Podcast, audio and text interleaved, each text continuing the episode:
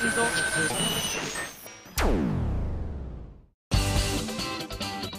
あさみのシンガーソングゲーマー。皆さんこんにちは。今井あさみの SSG 今回で190回目を迎えました。いやもうほんと200回間近ですね。カウントダウン入りましたよ。まだね本当にあの皆さんから200回に向けてのメールたくさんまだまだ大募集しておりましてギリギリまでちょっとねみんなでね審議していこうと思ってるんですけれどもじゃちょっといつ200回にね関するこんなのいかがですかっての紹介しちゃおうかな。えキライさんからいただきました。いつもありがとう。ミンゴスさんこんにちは。こんにちは。ということで200回記念の企画を真面目に考えさせていただきます。200回目が放送される日は2月の23日土曜日だと予想されるのですがあ本当ですかね？合ってますかね？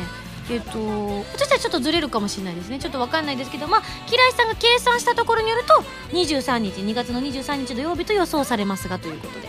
その日は東京マラソンの前日なんです。そんなマラソン大会にあやかって事前にマラソンコースをもう丸もやミンゴスしてみてはどうでしょうか。みおちゃんの得意なあれですね、うん、フィフィーチャーしてみた、うん、よく私フューチャーしてみたって言って未来かよってツッコミが入るんですけど。もう、もやミンゴスどうでしょうか？さまざまな東京名物があるかと思いますのできっと面白いかと思います。うん嫌です。だってマラソンコースってことは42.195キロあるってことでしょ？もやもやするわそりゃずっとそのコース歩くなんてね。言っときますけど、あのー、この間のアニソンプラスさんの時みたいにあの人力車に私乗せていただいたんですけれども、まあ、人力車のお兄さんやっぱりすごくね素敵な力持ちさんですからビューンって私と人力車さんだけを残してじゃあ残す逆が失踪していくわけですよ。そと後ろの方にスタッフさんが残されるわけですよ。まあディレクターさんとかはねもう本当必死の形相でね走ってきてるんですよ。機材とか持ってカメラマンさんとかがね。ふわーって私たちを追いかけてくる中、まあ、優雅にねこう人力車のお兄さんとお話ししてたんですけれどもはっと気が付いたらですねあのうちのスタッフ誰も見当たらないんですよ。嘘みたいな。あれ？みたいな。浜田さんもあゆみちゃんもなんかなんならメイクさんとかあのうちのマネージャーとかもみんな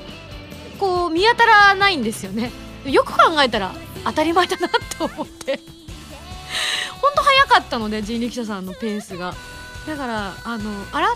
追っかけてこないですね。ちょっと待ちましょうか。みたいなことを言ってた時に結果あの他のスタッフのさんの方はあれだったんですけれどもあの浜田さんとかあの偉い人たちは私よりも先にゴールしておりましてですねゴールに。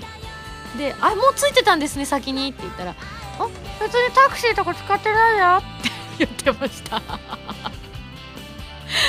使ったんだなみたいな。他のねそれこそ撮影スタッフさんとか必死こいて私たちを追っかけてくれた中結構あのアニソンプラスのプロデューサー様がもう少し頑張ろうよみたいな空気があったらしいんですけれども、まあ、運動不足のね浜田さんがきっと早めに諦められたんだろうななんて想像しながらだったんですよね。いや皆さんあの番組の方は見ていただけましたでしょうか？はい、また登れなかったです スカイツリー。1回目はねあのプライベートで行ってまだできてなかったんですけど。ね、まさか登れないとは思わなかったので衝撃でした。あのあとすぐ別現場に移動しなければならずこの本当に本当その後用事がなければプライベートで普通に本当に登ろうと思いた思ったぐらいだったんですけどね。残念でした。はい。というわけでマラソンはでも嫌です。だって私ががどんなに頑張って走っても気が付いたら SSG のスタッフちょっとあの先に回りしてお茶でもしてましょうかみたいな感じになるんでしょ？どうせ。予想ついてますよ。嫌です。お断りです。はいというわけでまだまだ決まってませんので皆さん200回記念でね、えー、こんなのどうかっての送ってください。あの番組で紹介してないものももちろん吟味しておりますのでよろしくお願いいたします。はい、えー、それではじゃあこちら、えー、先日行われたライブ 5PB に関するメール来てるので紹介したいと思います。えー、ハンドルネームネハヘロさんからいただきました。ありがとうございます。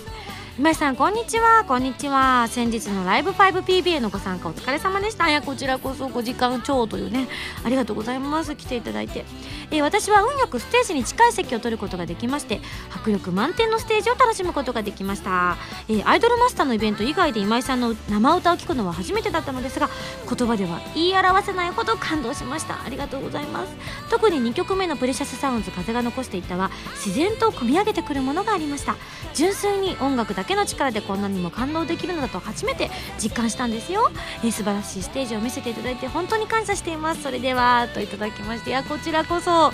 あの最初に原由美ちゃんと一緒に歌わせていただいたのがかなり最初の方だったのでそれから、えー、しばらくちょっと、えー、私はステージ裏にいたんですけれどもえ、最後今回は「ライブ 5BB2012 の」まあ、いわゆる出演者の鳥と言われる部分を担当させていただきまして正直、あのー、本番の直前までピンときてなかったんですよ 私実は。自分が鳥だぞっていうことをあんまり自覚してなくてだんだん自分の出番が近づくにつれてなんか実感が湧いてきてやっぱり皆さんが本当にあのあ楽しそうに歌われていたりとかあのいろんな歌を披露されているのを見ながらね。あのそのステージの最後を自分が担うんだって思った時にうわこれはちょっとスイッチ入れなばならんばいっていうふうに思いましてですねいつも以上にバチコーンとスイッチを入れましたね。あのたまたまあのアニソンプラスの時も来てたメイクさんと同じ方だったんですけれどもまああのアニソンプラスの時にアシスタントについてくれてた方があのメイクルームからこう飛び出してきてくれて直前までリップを塗ってくれたりとかよくするんですけれどもその方が来てくださっててあのちょっとちょっとちょっとあのスイッチ入れたいからさ背中バチコンってやってよって言ったら「え？いいんですか？いいんですか？今井さんそんなことしていいんですか？パーン!」みたいな。めっちゃ可愛い声で私大好きなんですけれどもあの本当にまだ駆け出しのメイクさんということでねアシスタント業をよくされてくださってる方なんですけれどももう素敵なね一発ポーンと背中にスイッチをしてくれてもう直前でカーンとスイッチが入ってありがとうって言ってゴーンと出てってあのステージだったんですね。はい。というわけで楽しんでいただけましたでしょうか、まあ、他にもちょっとライブ 5BB に関するメール来てるので番組の後半で紹介していこうかななんて思ってます。というわけでそれでは、えー、次のコーナー行く前に CM です。どうぞ。アートリー・ベインのフォースシングル「かげろう」が好評発売中。タイトルチューンの「かげろう」は「戦乱神楽バースト」「グレンの少女たち」エンディング。カップリングの月限は「コープスパーティー 2U」エンディングになっている。時を経て奏でる2つの旋律が君にささやく。今井あさみの3枚目のアルバム「プレシャスサウンズ」が絶賛発売中です。2012年私の音楽活動がたっぷり詰まった音のあふれる素敵なアルバムになりました。ブルーレイ付き限定版には新曲のミュージックビデオも入っています。ぜひいろいろな音を感じてくださいね。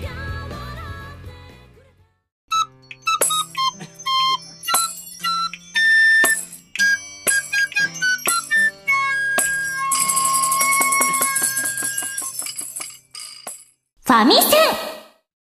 このコーナーはファミツー .com 編集部から派遣された謎の司令官みおちゃんがおすすめするゲームを真のゲーマーを目指す私今やさみが実際にプレイして紹介するコーナーです、えー、前回の指令書に書いてあったおすすめゲームはガストさんから発売中のプレイステーションビータ用ソフトトトリのアトリエプラスアーランドの錬金術師2ということで、えー、私も哲井さんとして出演させていただいているもう本当にね可愛らしいね RPG なんですけれどもどんなゲームかと申しますとロロナさんトトリさんメルルさんと続いたアトリエのアーランドシリーズの第2弾をプレイステーションビータに移植した作品でございます。移植に際しプレイステーション3版の追加ダウンロードコンテンツや新たなコスチュームを収録しているということでその追加ダウンロードコンテンツだったツェツィさんがなんと今回はですね最初からプレイを、プレイとして、プレイヤーというか、えっ、ー、と、ゲームの中で一緒に旅をすることができるということで、まあ、ツェッチーファンとミンゴスをこれほど歓喜させた、えー、追加要素はないだろうという ありがたかったですね。もともと、チェッチーさんというのは、トトリちゃんのですねまあお姉さん的まあお姉さんなんですけどもお姉さんなのであのトトトリさんがねあの本当に危なっかしい旅に出たりとかしてそれをもうやめなさいって言って、まあ、引き止める、まあ、ドラマをね生み出す役割としてこのゲームに参加させていただいている部分もあるので、まあ、あの一緒に旅に出るっていう風になった時私もすごく嬉しかったんです。えー、なんでかっていうとやっぱりあのいろんなキャラクターがいる中でこうプレイヤーキャラになれるっていうのは本当にあのまあ最初からそういうキャラクターだったら別なんですけれども最初はそういういわゆるね帰ってきてねトトリちゃん無事に帰ってきてねって言って街にいるっていうポジションだったツェツイさんが皆さんの熱いお声もあって、えー、プレイなプレイヤーキャラになったっていうのがね本当に本当に本当に嬉しくってねただ自分は追加ダウンロードは当時できなかったのであの本当に自分のキャラクターが街に出ていくのがね見たくて見たくてしょうがなかったんですね。それが最初からできるっていう意味では本当に私の中では特別なゲームになるなぁなんていうふうに思ったんですけれどももともとそのプレイステーション3版を取り上げてからもう約2年半も経ってるんですよね。第61回 SSG 第61回の2010年6月5日に、まあ、ご紹介させていただいたんですけれどもまああの動画の方はまだ残ってるので是非気になった方は見ていただきたいななんて思うんですけれども。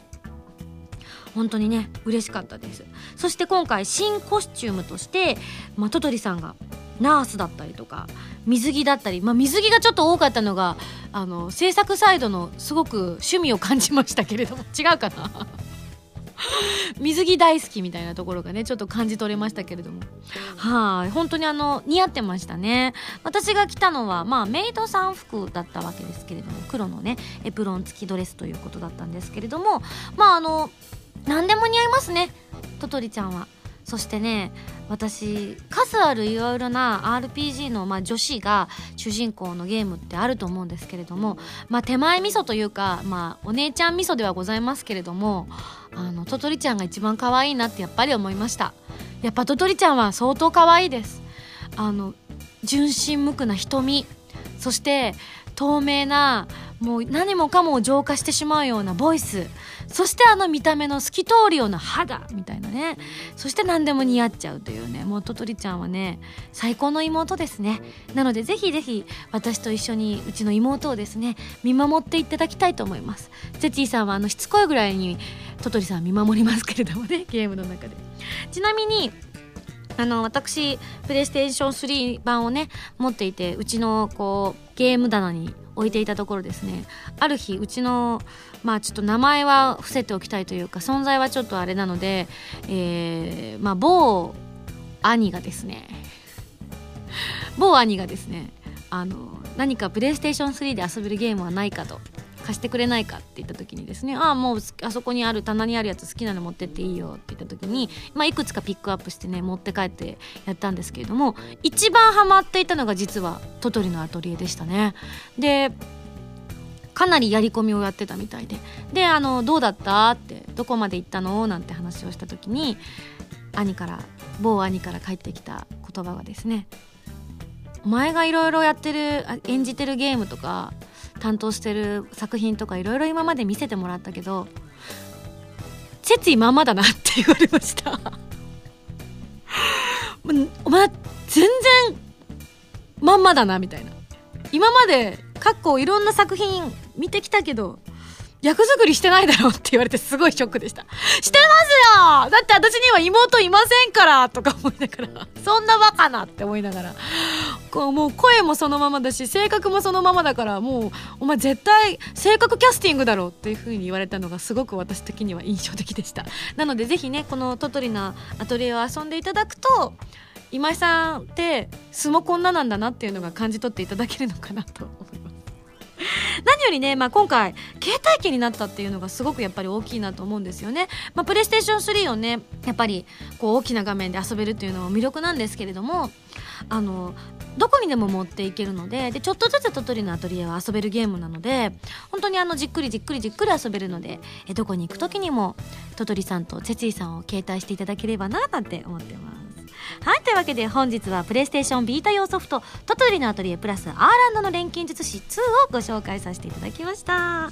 それでは来週の指令書を開封したいと思います。よいしょ。じゃんじゃんじゃん。じゃん。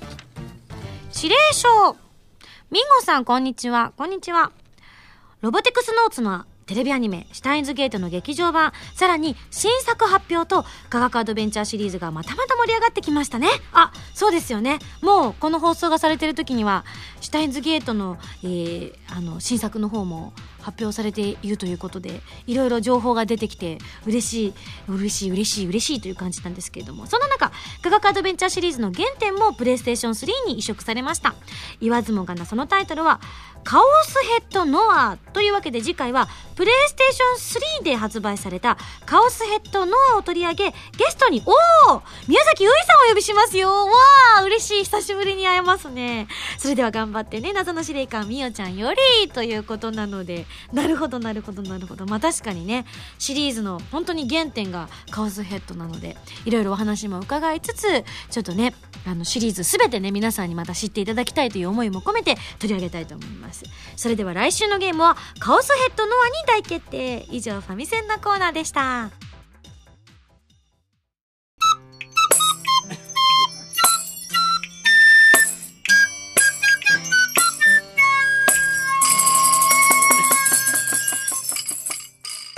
ミンゴスだよ。お便りコー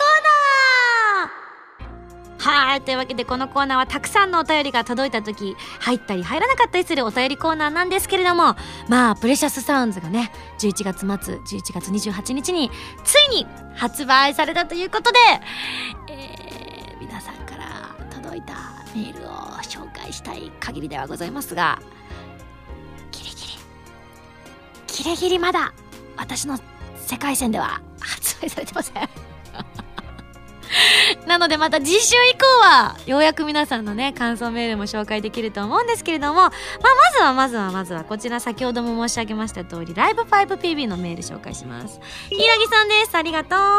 えー、今井さんこんにちは。初投稿です。多分って書いてあります。曖昧ですね。ありがとうございます。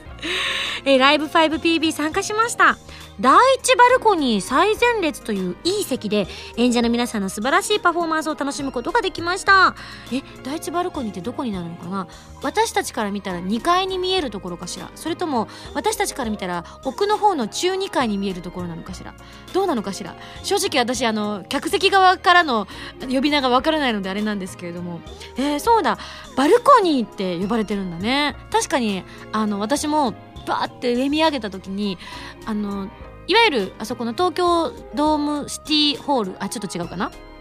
東京シティドームホテル？違うな。ちょっとずつずれてる。あのねあそこですよ。あそこのホール本当に縦長のステージなんですよね。なのであの上の方から私たちが見下ろされてるような感じがしてすごくね見上げても楽しいですし前見てもお客さんたくさんいるし本当ねあの気持ち的にはもう360度お客さんがいるみたいな感覚になれるとっても素敵なホールなんですけれども、えー、そんな素晴らしい席だったのですが最初は長丁場だろうから落ち着いて見ていようと考えていたのですがその構想はアフィリアさんのパフォーマンスによってあっという間に粉々にされました。今回ねオープニングを、まあ、伊藤かな子さんのねもう本当にわーって盛り上がった後、まあさその次にあのいわゆる順番に出てくる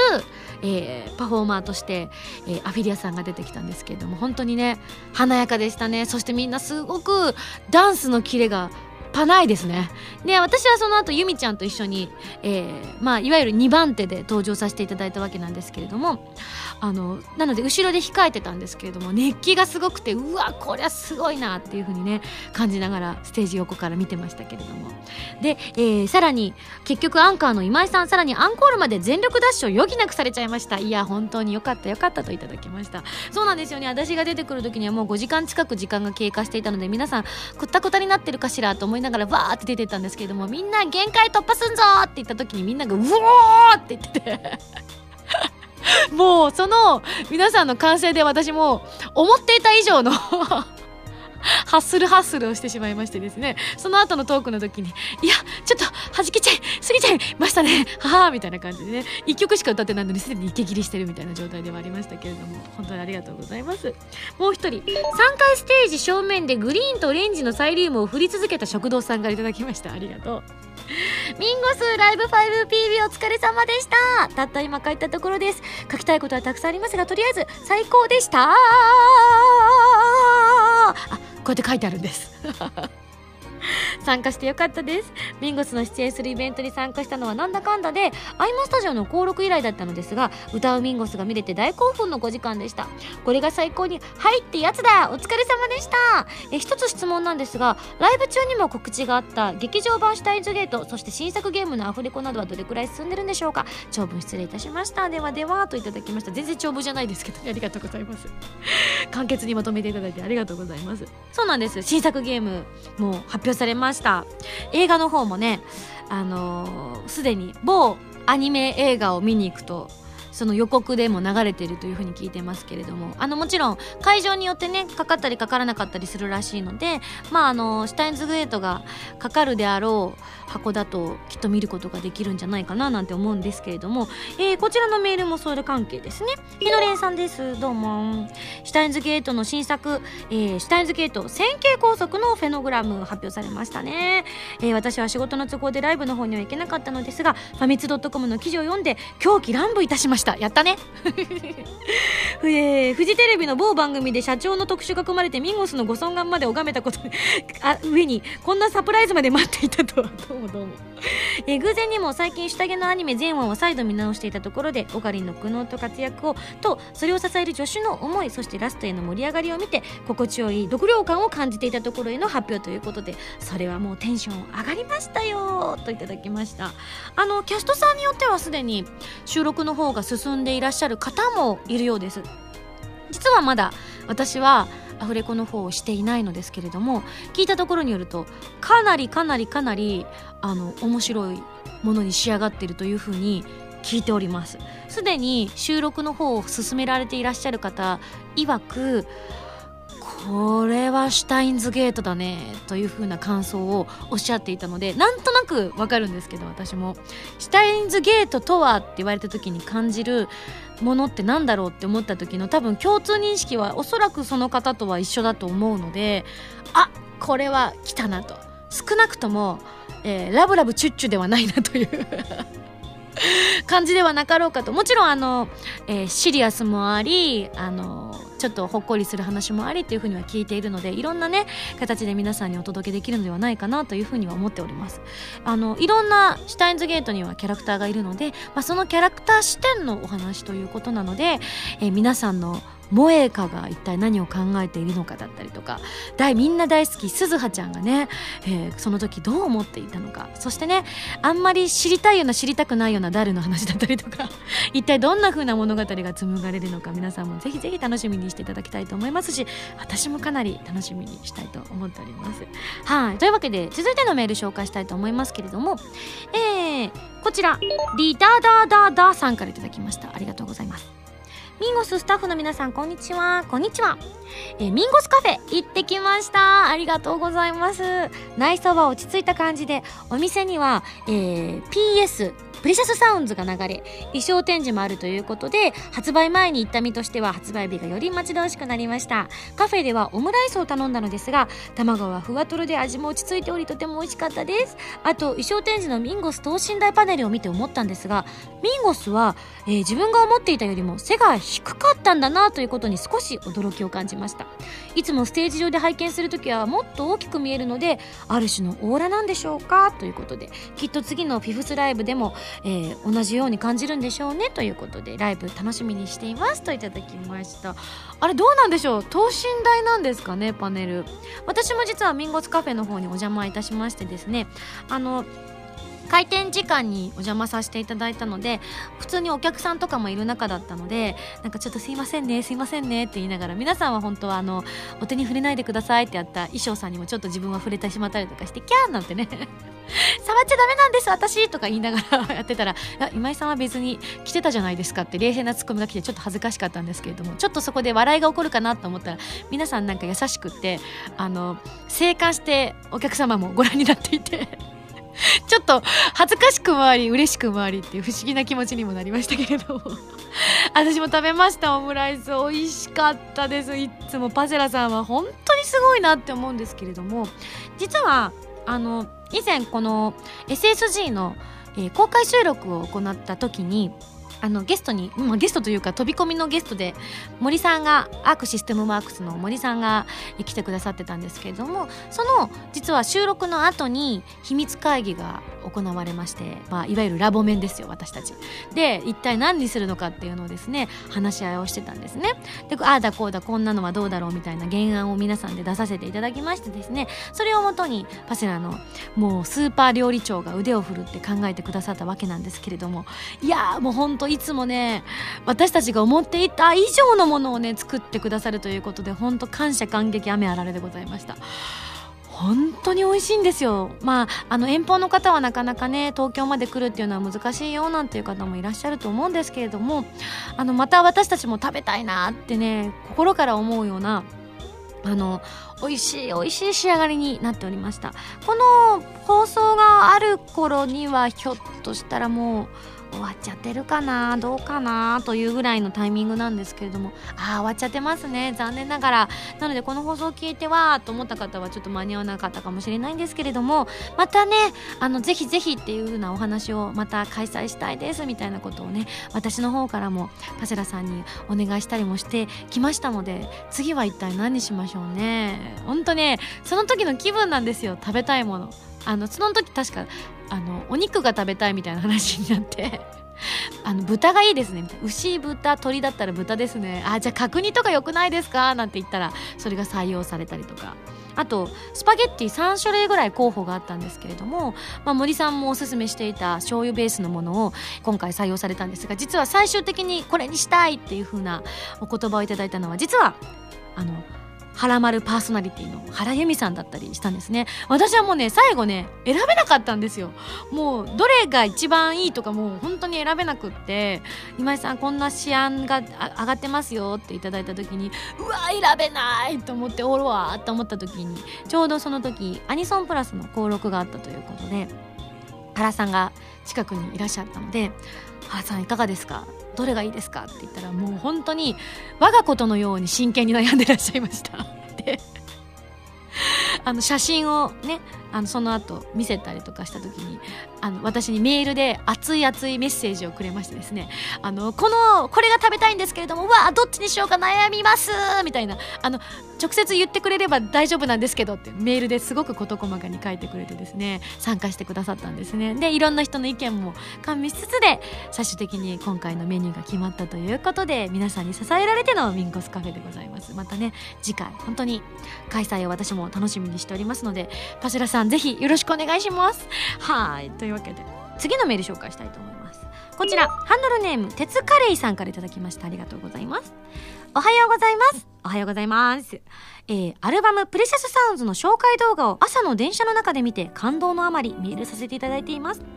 歌詞や曲に込められた思いそれを一緒に作ってきたスタッフさんの思い歌を歌う今井さんの思いそれぞれの思いがビシビシ伝わってくる紹介動画だったと思います、えー早くプレシャスサウンズ手に入れたいです。というふうにいただきました。ありがとうございます。これメール書いてくださったのが発売直前だったんですね。実は今回のそのプレシャスサウンズの全曲紹介ムービーなんですけれども、えー我らが浜田プロデューサーがですねもうえこのムービーを作るって言い始めてから1ヶ月弱ですかね3週間ぐらいですかねあの夜中にですねたくさんいろんなお仕事がある中の間を縫ってですねご自身で実は作ってくださった紹介 PV なんですよね。プロデューサーさんってそんなこともされるんだなと思って私結構割と感動してびっくりしたんですけれども私もあの公開されて YouTube で公開された時に実は自分のね作品でもあるんですけれども結構感動して何度も何度も見返しちゃいました。というのもやっぱり普段はやっぱり聞けない、えー作家さんの思いだったりとかそれをその皆さんがですね私のことを考えてくださっていたりとか、うん、そういった思いがダイレクトにこういった形で自分にも伝えていただけるっていうのを本当に感動してもう何回も何回も見ちゃいましたね。公開された当日も見ましたしうん3日間ぐらい朝起きたら必ず見たりとかしてちょっとなんかほろっとしちゃってお恥ずかしい話なんですけど自分の作品なのに なんか結構本当リアルに泣いちゃうんですよね。恥ずかしいんですけど。こんなこと言うとなんかこいつ自分に酔っちゃってとか思われそうで本当はなんかあれなんですけどふわーって込み上げてくるものがあったんですよね。なので一個だけあのすごい反省してるんです私。実は今回のアルバムの、まあ、ボーナストラックは入ってるんですけれども、まあ、曲順としては一番最後に入っている「クレッシェンド」という曲なんですけれども、まあ、浜田さんが作曲をしてくださいまして、えー、酒井さんが作詞をしてくださった曲なんですけどもそして太郎ちゃんがね編曲してくださってもうプラス A のメンバーにね支えられて作られた曲なんですけれどもまああの先に曲が出来上がってるんですけれどもそれを作られた時の思いっていうのは実は私は知らなくて浜田さんがこんな曲になったよっていうことで作ってきてくださった時にまああのすでに歌詞がつく前に副題がついてたんですね、まあ、副題というか「かっこ仮」みたいなタイトルがついてたんですけれどもそれが「虹」ってなってたんですよね。してあじゃあ虹をテーマに作られるんですねなんて酒井さんがおっしゃってた時にいや卒業だろうっていうことで結構浜田さん今思うと多少なんか粘ってた感じがするんですけどそうでもないですか？あのテーマはこれは卒業だと思いますって言って私が卒業にしましょうって言って結構その場の会議でじゃあ卒業でテーマで書きますっていうふうに酒井さんがおっしゃってたんですけどあの虹に込められた思いっていうのを私は全然知らずにあのなんなら虹がいいってあの時思いを言ってくださっていたら虹で作っていただいたのにと思って。なんかそれも相まってなんかすごい私クレッシェンドを聞くとすごいなんかブワーって 泣いちゃうんですよね。うん言ってくださればいいのにと思って今明かされる真実って思いながら食い入るように PV を見ました。虹じゃないですよねなんて言っちゃったかもしんない。いやこの流れでいくと卒業だと思いますみたいな。言ってください浜田さん。みたいなね風に思った実はあの反省がありました。はい。ね仮タイトルがついてること自体が浜田さんは珍しいのでその時にちょっとピンとくるべきだったなというふうにはちょっと思ったんですけれどもあのカットするされるかされてないかは、まあ、浜田さん次第だななんて思ったりしてます。はい、まあそんなプレシャスサウンズ発売されて、えー、プレシャスサウンズというタイトルのライブがもう本当に2週間前になるんですよね。さっき台本を見て驚愕でした、私。キャー !2 週間前っていうふうに思っちゃいましたけれども。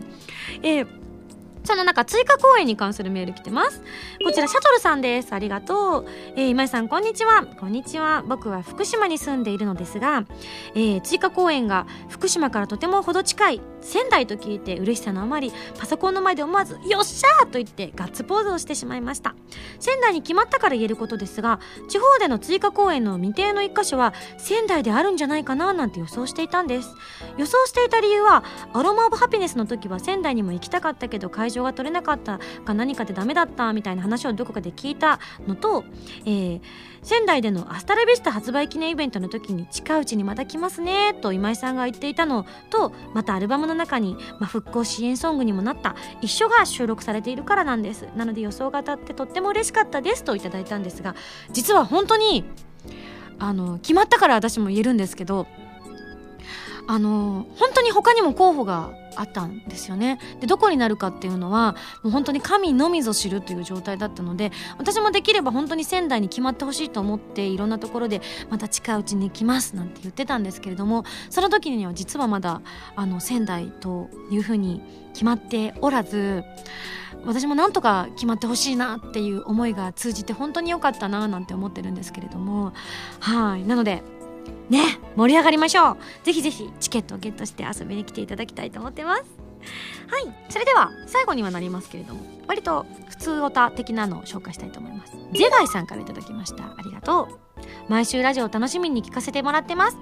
初投稿です。突然ですが僕の悩みを聞いてください。実は11月10日にとある女性に告白しました。ほ その人は僕より7つ上の31歳です。告白した時嬉しいと言っていたんですがあ女性がね嬉しいですと言っていたのですが年齢のこともあるのか少し考える時間が欲しいと言われまだ返事をもらっていません。待つのがこんなに辛いなんて。なので何か気が紛れるいい方法があったら教えてください。えー、といういただきました。ぜひプレシャスサウンドの中に入っている僕から君にこちらをたくさん聞いていただいて、えー、ゼガイさんがねあのこの僕から君のストーリーをなぞれるような人生を歩んでいただきたいななんて思っております。うわーどうなんだろう。でも脈ありですよね。あの嬉しい少し考えさせては。脈ありですよ。だって自分のことで照らし合わせたらあのいい人だけどなんか付き合うっていうのはちょっと違うかなと思った時にやっぱりやっぱそういう答えはしないんじゃないかなって想像しちゃいますもんね。なので朗報をお待ちしております。万が一万が一万が一万が一ダメだった時は一緒に百歩しましょう。よしそうだそうだ百歩しましょう。はいというわけで続報お待ちしております。以上ミンゴスだよお便りコーナーのコーナーでした。そして CM の前に期間限定の新コーナーです。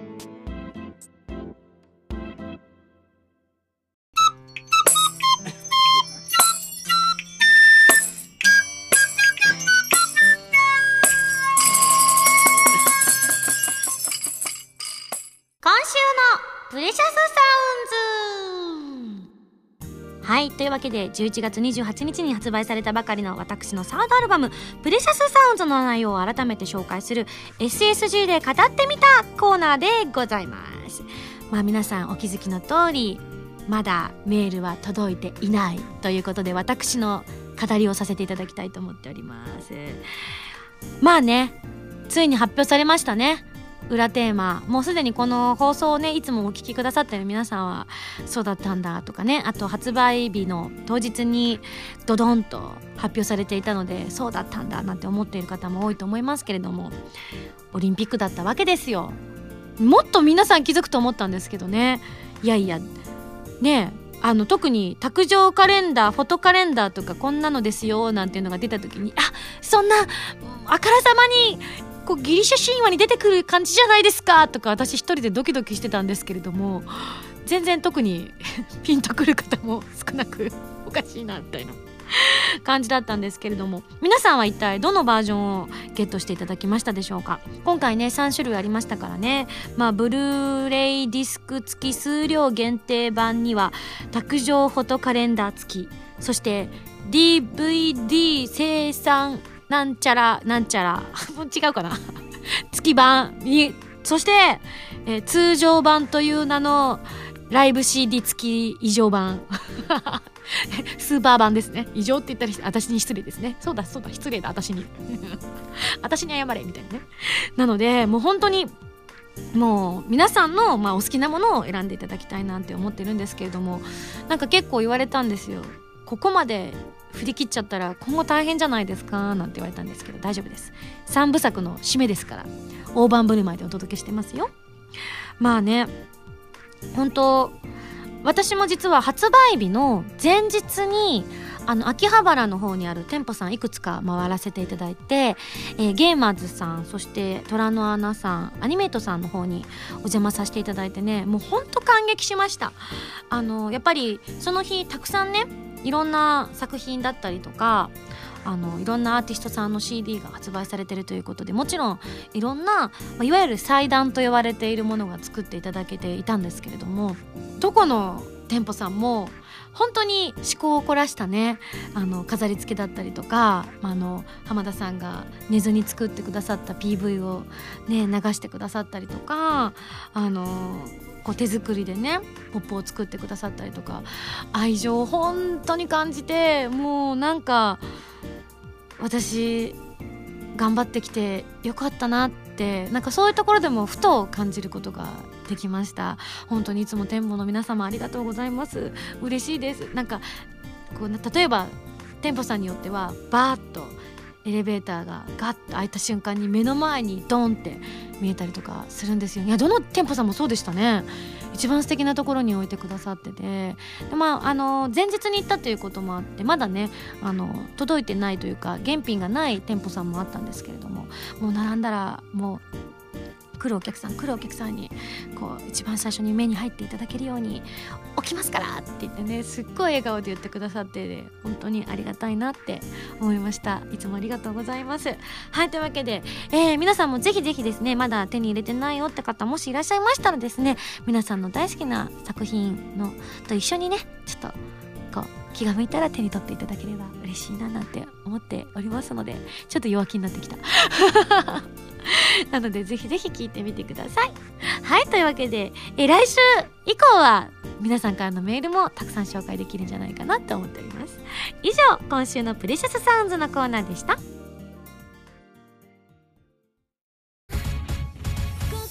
原由美のデビューシングル「花火」が好評発売中。タイトルチューンの「花火」はフィーチャリングボーカルに今井あさみを迎えた「コープスパーティー 2U」エンディングになっています。カップリングの「空の紅」は「コープスパーティー 2U」挿入歌になっています。とっても素敵な楽曲に仕上がっていますのでぜひ聴いてみてくださいね。フリーダムなラジオ番組 SSG のボーナスステージ最新作はアフィリアサーガイーストがゲスト。11人のアイドルを相手に趣味全開の朝トークを繰り広げましたよ。バロックの新曲も入った今井あさみの SSG アフィリアサーガステージはドキドキ疾風陣雷編とワクワク天地創造編の2種類で好評発売中です。みんな一緒にリア充しないでアフィリア充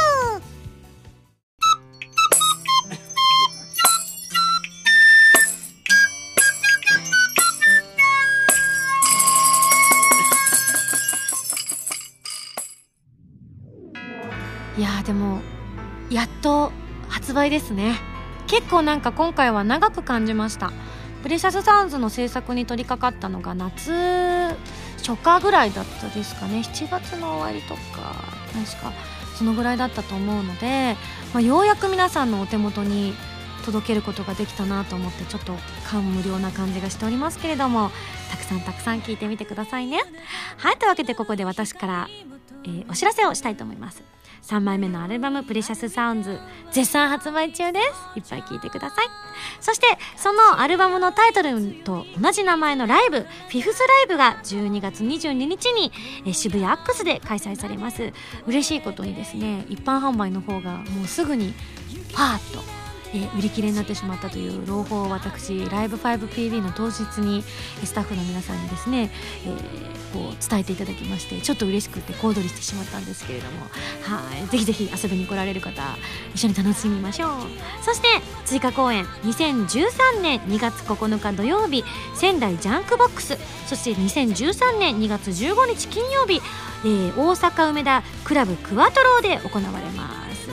えージャンクボックスさんの方私まだ行ったことがないのですごく、えーどんなとこなんだろうと妄想しております。いやーもう本当に大阪梅田のクワトロでワンマンができるなんて感無量でございます。ぜひ遊びに来てください。ライブの詳細チケットの情報は私の 5PB オフィシャルホームページか SSG のページをご覧ください、えーまたアニメイト秋葉原店さんで12月の9日明日まで私の衣装展やってますのでぜひぜひ行ってみてください。お急ぎを、えーさらにゲーマーズ京都店さんでも衣装展をね開催してくださってるんです。ありがとうございます、えーこちらも12月10日ということでねもうすぐちょっと、えー終わってしまうということなのでもしもしお時間ありましたら遊びに行ってみてください。番組では皆さんからのメールを募集しております。普通歌ギテオタなど各コーナーでに送ってください。宛先はファミツドットコムの応募フォームまたはホームページに書いてあるアドレスから。メールで応募する際は題名に書くコーナータイトルを本文にハンドルネームとお名前を書いて送ってきてくださいね。